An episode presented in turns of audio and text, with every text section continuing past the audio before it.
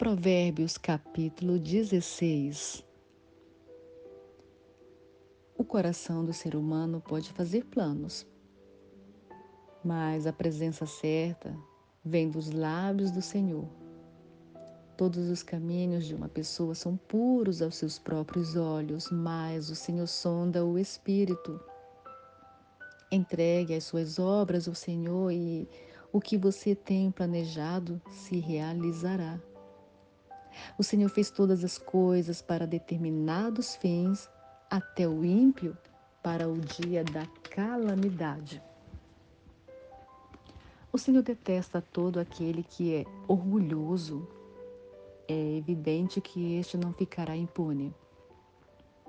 Pela misericórdia e pela verdade se expia a culpa, e pelo temor do Senhor se evita o mal. Se os caminhos de alguém são agradáveis ao Senhor, ele faz com que até os seus inimigos vivam em paz com ele. Melhor é o pouco havendo justiça do que grandes rendimentos com injustiça.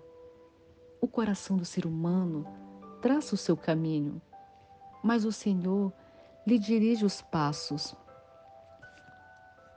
Nos lábios do rei se acham decisões autorizadas, que ele seja justo ao pronunciar uma sentença. Peso e balança justos pertencem ao Senhor, obras suas são todos os pesos da bolsa. Os reis detestam a prática da maldade, porque o trono se estabelece pela justiça.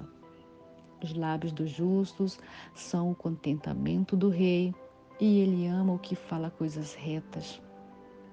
O furor do rei é como um mensageiro da morte, mas o homem sábio consegue acalmá-lo. O semblante alegre do rei significa vida, e a sua bondade é como chuva fora de época. Quanto melhor é adquirir a sabedoria do que o ouro, e mais excelente é adquirir o entendimento do que a prata. O caminho dos retos é desviar-se do mal. Quem guarda o seu caminho preserva a sua vida. Antes da ruína vem a soberba, e o espírito orgulhoso precede a queda. Melhor é ser humilde de espírito com os humildes, do que repartir o despojo com os orgulhosos. Quem atenta para o ensino acha o bem, e o que confia no Senhor esse é feliz. O sábio de coração é chamado prudente e a doçura do falar aumenta o saber. O bom senso, para aqueles que o possuem, é fonte de vida, mas a tolice é a punição dos insensatos. O coração do sábio é mestre de sua boca e aumenta a persuasão dos seus lábios.